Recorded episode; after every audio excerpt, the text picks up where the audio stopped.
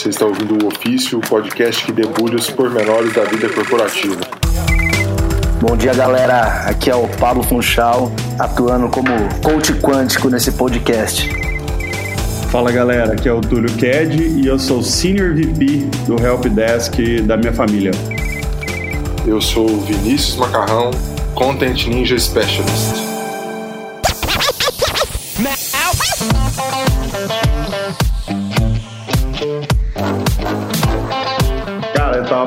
Pensando nesse assunto que a gente vai falar aqui, né, de como driblar o TI, e a primeira coisa que me veio à cabeça foi lembrar que meu tio, um tio muito querido aí, né, ele trabalha na área de TI desde que a área de TI existe, assim. Só para vocês terem uma ideia, né? O, ele fez aquele curso que acho que era tipo contabilidade e análise de sistema. Tinha alguma coisa junto com análise de sistema.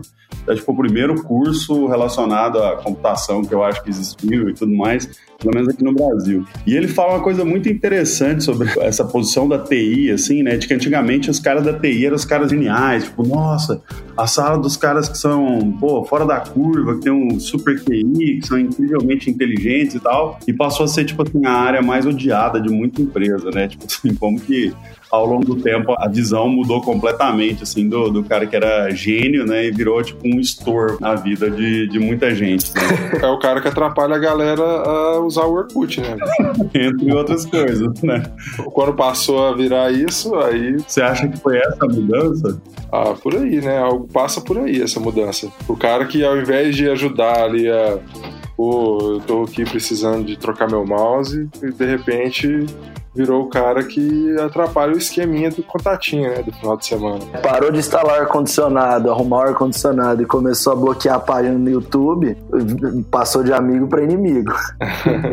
oh, mas não, mas falando sério, será que foi isso mesmo, cara? Eu tenho minhas dúvidas aqui. Eu, eu acho que foi essa de demanda mesmo. Pô, tinha um caso lá, uma das empresas que eu trabalhei aí, de um cara que era estagiário na empresa, fez um, um softwarezinho lá, ele mesmo, tipo um negócio tipo em macro, alguma coisa assim. Eu acho que ele até fez alguma coisa de programação mesmo, mas era bem simples assim. Ele transformou um processo que demorava acho que quatro dias para os caras fazerem num negócio que chegava na mesma conclusão em quatro horas, um negócio assim. Aí, tipo, esse cara não começa a gerar demanda, sabe? Vai vir uma galera em cima dele, aí de repente tem mais, sei lá, dez caras fazendo isso e já não é suficiente.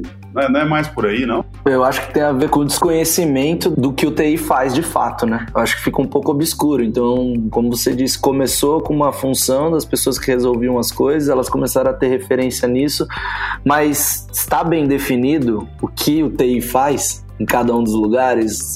Será que não é isso que tem atrapalhado e gerado alguns bloqueios, essa definição clara do papel? Antigamente o cara que sabia é, formatar um computador, ele era tipo um deus ali, né? O cara tem uma, uma, um conhecimento que as outras pessoas não têm. E aí, de repente, essas coisas mais simples, quase que qualquer pessoa consegue fazer.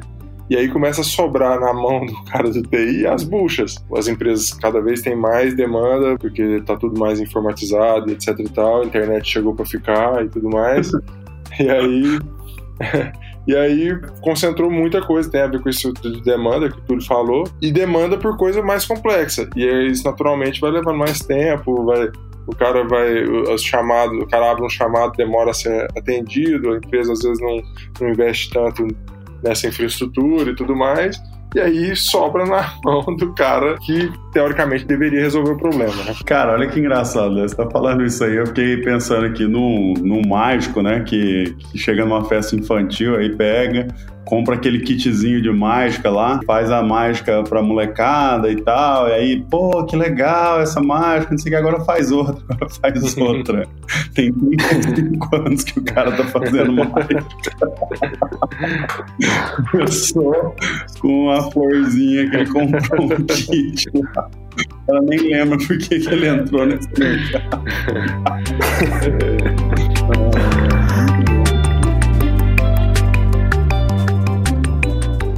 que eu acompanho e vejo muito é que eu acho que a, a burocratização das empresas também e colocando TI como barreira, porque entendem como em questões de compliance, segurança da informação, é quem deve ser responsável por isso, faz com que eles assumam algum, alguns tipos de, de cargos e de posições que eu não vejo como necessário alguém de TI especificamente fazer, e isso faz com que gere a demanda muito grande, né? Então essa questão de abrir chamado, por exemplo, para liberar uma senha de acesso visitante para a internet, né? Então, sempre que eu vou visitar algum cliente, ninguém pode passar a senha, você precisa apresentar alguma coisa que usa internet, vai abrir um chamado para o TI. Você passa oito horas dentro da empresa e no final do dia você ainda não acessou a internet. Será que realmente o TI que precisaria liberar um acesso de visitante na internet é tão perigoso assim você entrar na internet para baixar um arquivo ali do seu drive. Então, até que ponto essa burocratização também não, não gera esse excesso de demanda para coisas menos importantes, né? O curioso desse exemplo seu aí é que no Google a rede é aberta, né? Tipo, eu acho engraçado porque às vezes esse tanto de compliance que tem a dificuldade, você tem de acessar a rede, é, um, é, um, é uma empresa que se alguém acessasse a rede não ia acontecer nada com o aquela rede ali.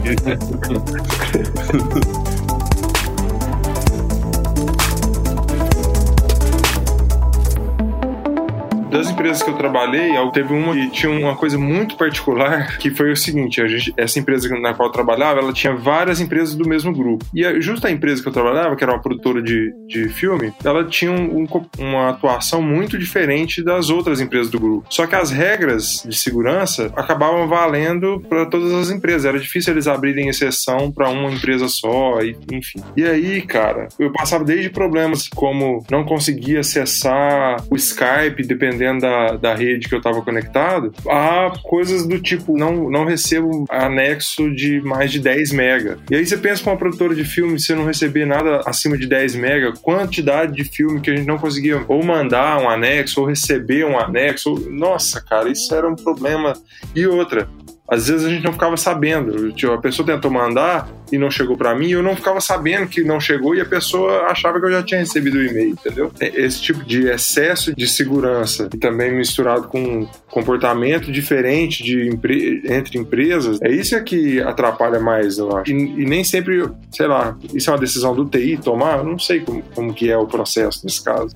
E esse exemplo é bom porque é exatamente o que força o cara a driblar o TI mesmo, né? Tipo assim, Exatamente. Que, tipo, ah, não, agora eu abro Gmail, eu abro. Uhum. Ah, não, tem um cara que liberou um proxy ali, aí agora ele não passa mais no firewall da empresa e o cara não uhum. Uhum. E esse cara vira o, o representante off-Broadway da, da DTI, assim, né? O cara que sabe as coisas que tem um valor uhum. para a empresa também, né? Exatamente. É, e aí tem isso, né? Tem a, a driblada do bem, que é essa que você tá driblando para poder fazer o seu trabalho, e tem a driblada marota, né? Essa driblada marota, é, ela, eu acho que ela é mais recorrente, inclusive. Oh, mas assim, do ponto de vista da TI, não existe a driblada do bem, né? Tipo, tudo não devia acontecer na visão deles, né? Eu não sei até que ponto. Eu acho que essa questão que o Macarrão levantou de será que essa decisão de fato foi tomada pelo TI, enfim. Eu acho que é, essa é a questão que deve ser particular de cada empresa, né? Porque muitas vezes eu já conversei com gente de TI que já tem os truques e os macetes para driblar ele mesmo. Né? Então ele me, já me fala, ó, se você me enviar pelo e-mail normal, a gente não vai receber porque não pode mais receber anexo. Então, por favor, me envie no meu e-mail pessoal que eu baixo aqui no computador e mostro para as pessoas. Né? Então, se ele mesmo já está criando artifícios para se driblar, é, até que ponto é uma decisão dessa pessoa, né? Ou se isso vem mais top-down, por qual motivo? Não tenho ideia.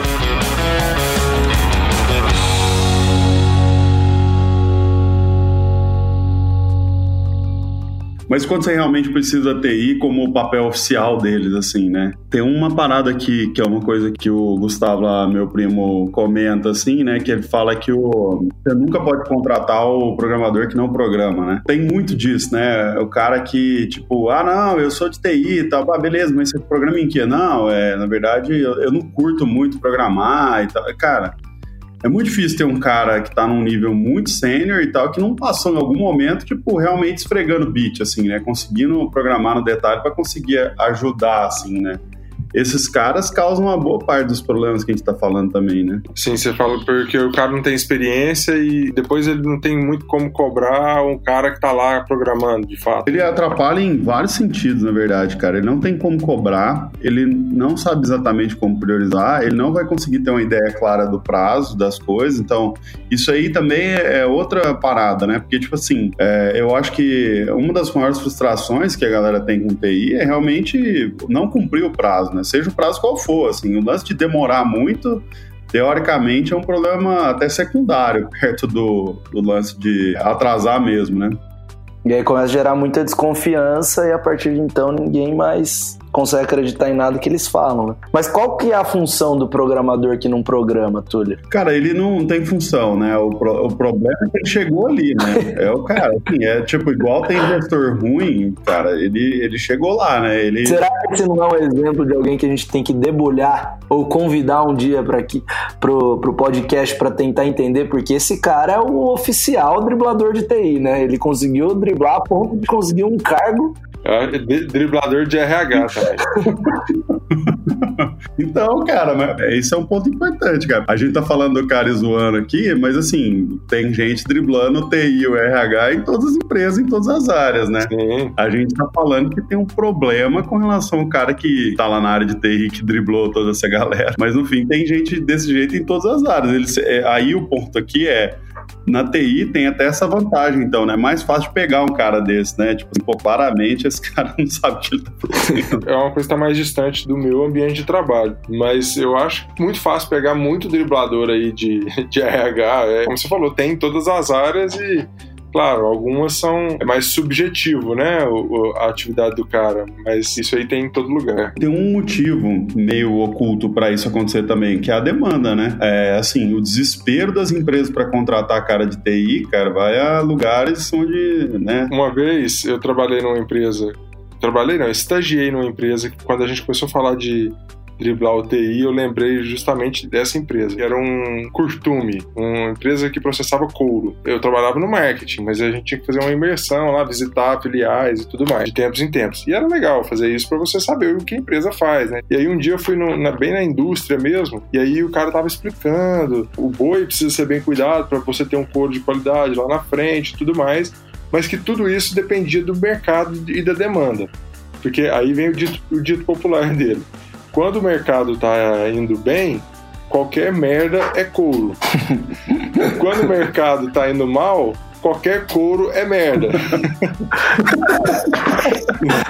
então, então eu, eu tenho isso para mim na vida. Ah, tá tudo. O mercado tá aquecido, os caras estão comprando. Ah, foda-se, se você presta um serviço de merda, você vai conseguir se dar bem. Agora, se o mercado tá ruim, você mesmo se o seu serviço for excelente, os caras vão olhar e falar, tá uma bosta, entendeu? Então. Ah, faz todo sentido. e como a demanda por programador faz um bom tempo que só aumenta, né? É, a galera que é programador e não programa tá tendo espaço. Né? Exatamente, é qualquer merda é couro agora. e aí, disso aí surge um, um, fenômeno muito comum nas empresas também, que é o comitê de priorização, né? Tem muita demanda, pouco programador, pouco programador de programa, e você precisa definir o que vai fazer com essa galera aí. Assim, a guerra de poder nas empresas é uma guerra oculta, é uma guerra de bastidores e tal, né? Mas porventura existem duelos que você pode presenciar, né? Tipo assim, pessoalmente, tá lá na arena enquanto tá acontecendo, né? Comitê de TI é exatamente isso. Por estar dentro de uma startup, o TI não é problema nenhum pra gente, né? Muito pelo contrário, é, é parceiro. Eu vejo mais problema em empresas grandes e eu tenho bastante problema com questão do comitê de priorização, lidando com clientes. Então, ao passo de que eu negocio com a área técnica Vou citar um exemplo sem citar nomes de marketing de uma determinada empresa que quer desenvolver um aplicativo para a sua área do marketing.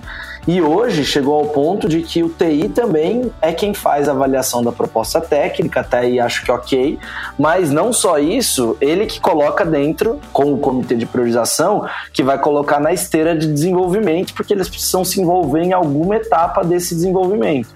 E o passo é que já deu um ano e o TI não decidiu que ainda é o momento de priorizar esse projeto e a área de marketing não pode tomar decisão por conta própria de desenvolver o projeto. Ou seja, isso fez com que a empresa perca toda a velocidade né, de, de inovação, dado que não pode mais adquirir um produto externo se o TI não julgar que dentro da, da esteira de priorização deles aquele é o momento adequado. E, sinceramente, falando sobre isso, eu ainda não encontrei a maneira de driblar o TI.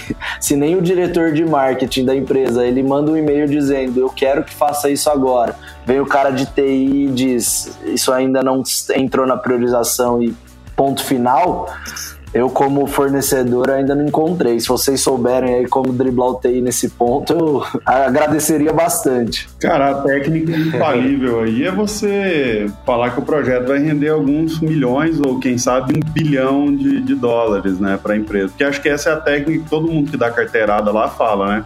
O cara fala assim, não, a gente precisa trocar o software aqui, o que, que precisa fazer? Não, mudar o botão de cor. Ah, e o que, que vai ser o resultado desse negócio? Ah, o resultado disso aqui vai trazer mais 150 milhões de dólares e tal. Tem uma técnica que eu aprendi com um cara, com o meu colega de trabalho lá no Google, que é a deca anualização das coisas, né? Então, tipo assim, se o negócio causa uma, uma economia de 10 reais por dia, você faz um prazo de 10 anos, o que, que vai ser o resultado esperado daquilo ali, entendeu? Então você consegue aumentar muito o valor que vai trazer de retorno. Assim, não, nos próximos 10 anos a companhia economizará 150 milhões de dólares para esse projeto.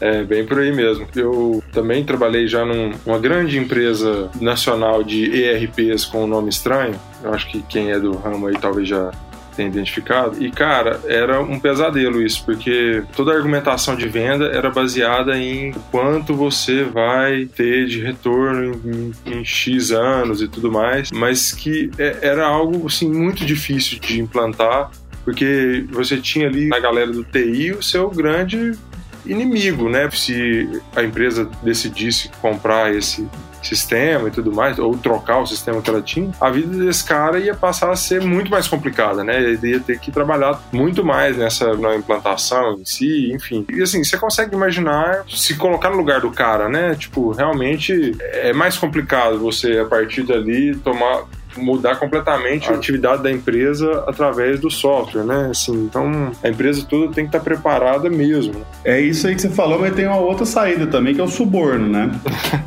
gente vai falar disso aqui, né?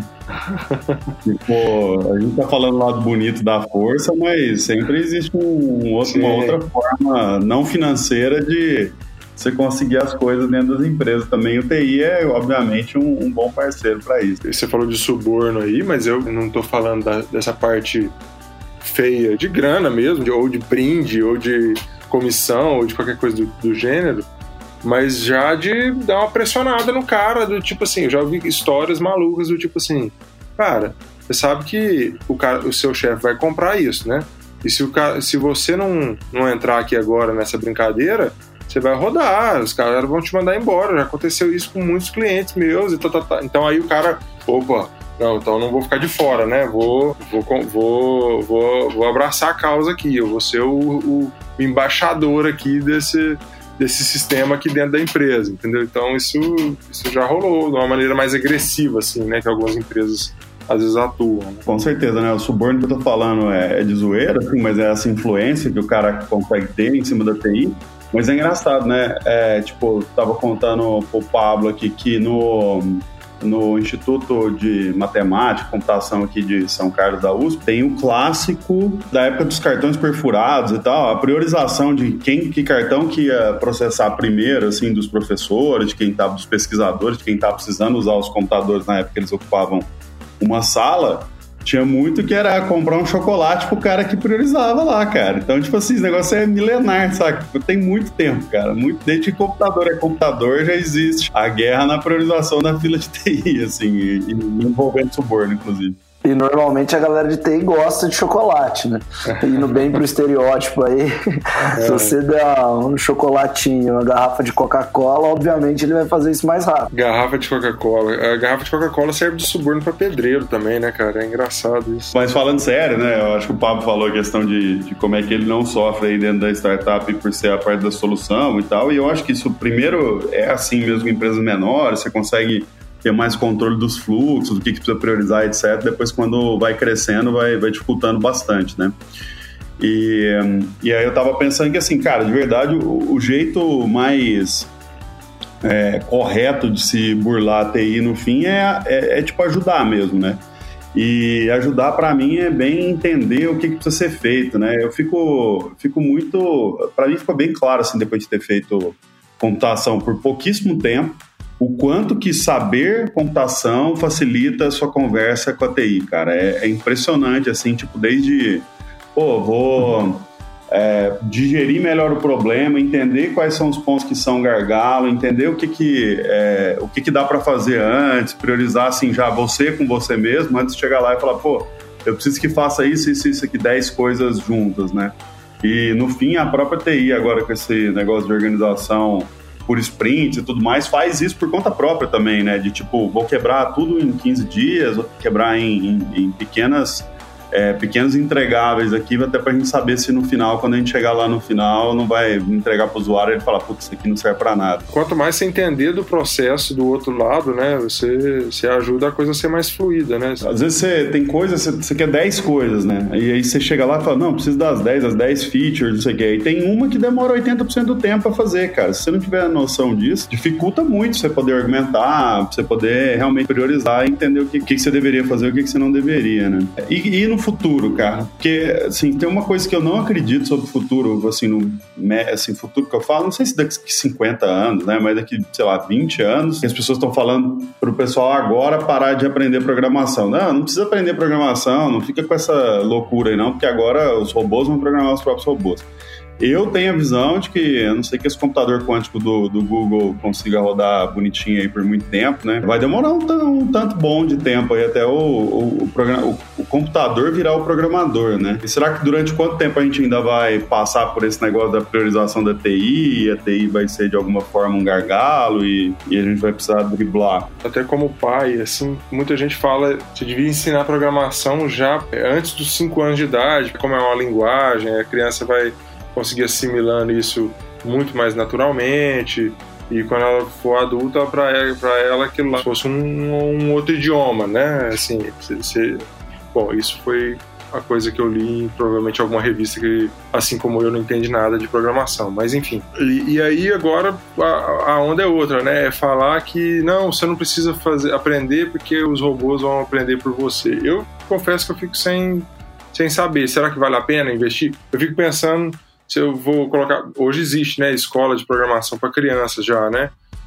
Eu fico pensando que eu fiz datilografia. É, eu, eu, até meus, sei lá, 13 anos de idade, eu fiz datilografia e já tava morrendo a datilografia. Eu fiz em máquina de escrever mesmo. E eu, quando eu fiz, já tava morrendo. Ninguém fazia isso, porque, né? Não, já tinha morrido. Você fez fora de época. É, já tinha morrido há muito tempo, você tava lá recitando. Né? Exato, né? Foi o exato. de fotografia do Brasil. Exato, um dos últimos, com certeza em datilografia em é, máquina de escrever, com certeza. Mas aí eu fico vou, nessa se eu sensação. Colocar minhas filhas, se eu colocar minhas filhas em aula de programação é a nova datilografia, eu, eu fiquei nessa dúvida. O que seria interessante dentro de, independente de você pôr a mão na massa para programar mesmo ou não, o ponto é que programar ajuda a pensar, né? Tem, tem muito a ver com lógica, com raciocínio, com algoritmo, é comum, né? Cara. Exatamente. Então eu acho que independente de você no futuro colocar a mão na massa ou não, você aprender é, a lógica, então não precisa ser a sintaxe específica, né? Não que você, o que, o que seu filho numa escola de programação hoje aprender, ele vai usar é, lá no futuro com aquela linguagem específica, mas ele provavelmente vai saber lidar melhor com os robôs que programam robôs, né? Então, como conversar com essa nova era de inteligência artificial, de machine learning, eu acho que sem dúvida aprender programação ainda é relevante por um bom tempo. Cara, sinceramente, assim, aprender programação é relevante para a vida, cara. Aprender a fazer algoritmo e conseguir, é, acho que é a a melhor aula de comunicação que você vai ter na sua vida é de programação, cara. Entender lógica de programação é saber se comunicar, é aquele negócio que tem o, tem o caso da, da minha mãe, que ela conta de uma amiga dela que foi para Portugal. E em Portugal as pessoas são extremamente literais, né? E computador é extremamente literal, não tem um, ah, não, mas você não entendeu o contexto, não tem, não tem contexto assim, no nível de programação, né? Quando você uhum. começa a colocar algoritmo Por. É, mais inteligente, dá para entender contexto, mas no geral não, não tem. Aí, tipo, ela foi para Portugal, chegou no McDonald's e falou: Ah, eu quero um, um, um Big Mac, mas é, eu quero que vocês tirem o picles. Aí o cara, não, a gente não pode tirar o picles. Aí ela falou, não, mas por quê? Só tirar o picles. Não, a gente não pode tirar o picles, moça. Pô, mas eu já fui no McDonald's no mundo inteiro, em todo lugar que eu vou, eu, eu peço eles tiram o picles. Aqui não dá para comer um, um, Big Mac sem picles? Não, sem picles dá. Não dá para tirar o picles. Então, tipo, cara, é isso sim. Programação é isso, né? Você falar pro cara assim, não, você vai colocar o picles e tirar o picles é diferente de fazer o, o Big Mac sem picles, cara. Tipo, não é a mesma coisa, né? Então, é, você aprende muito mais sobre, pô, como é que você passa a mensagem certa, como é que você consegue direcionar de fato o que, que você está querendo, assim, né?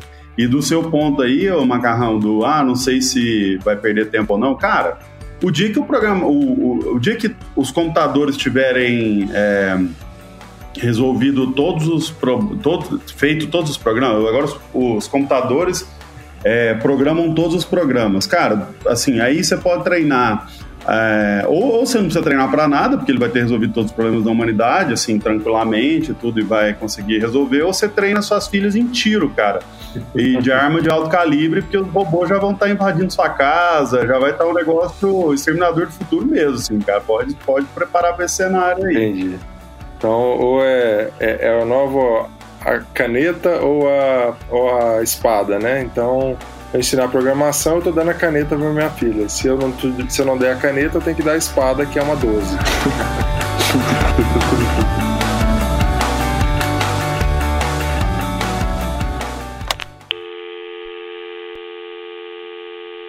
Então fica no final a mensagem que o sucesso é o fracasso que ainda não veio.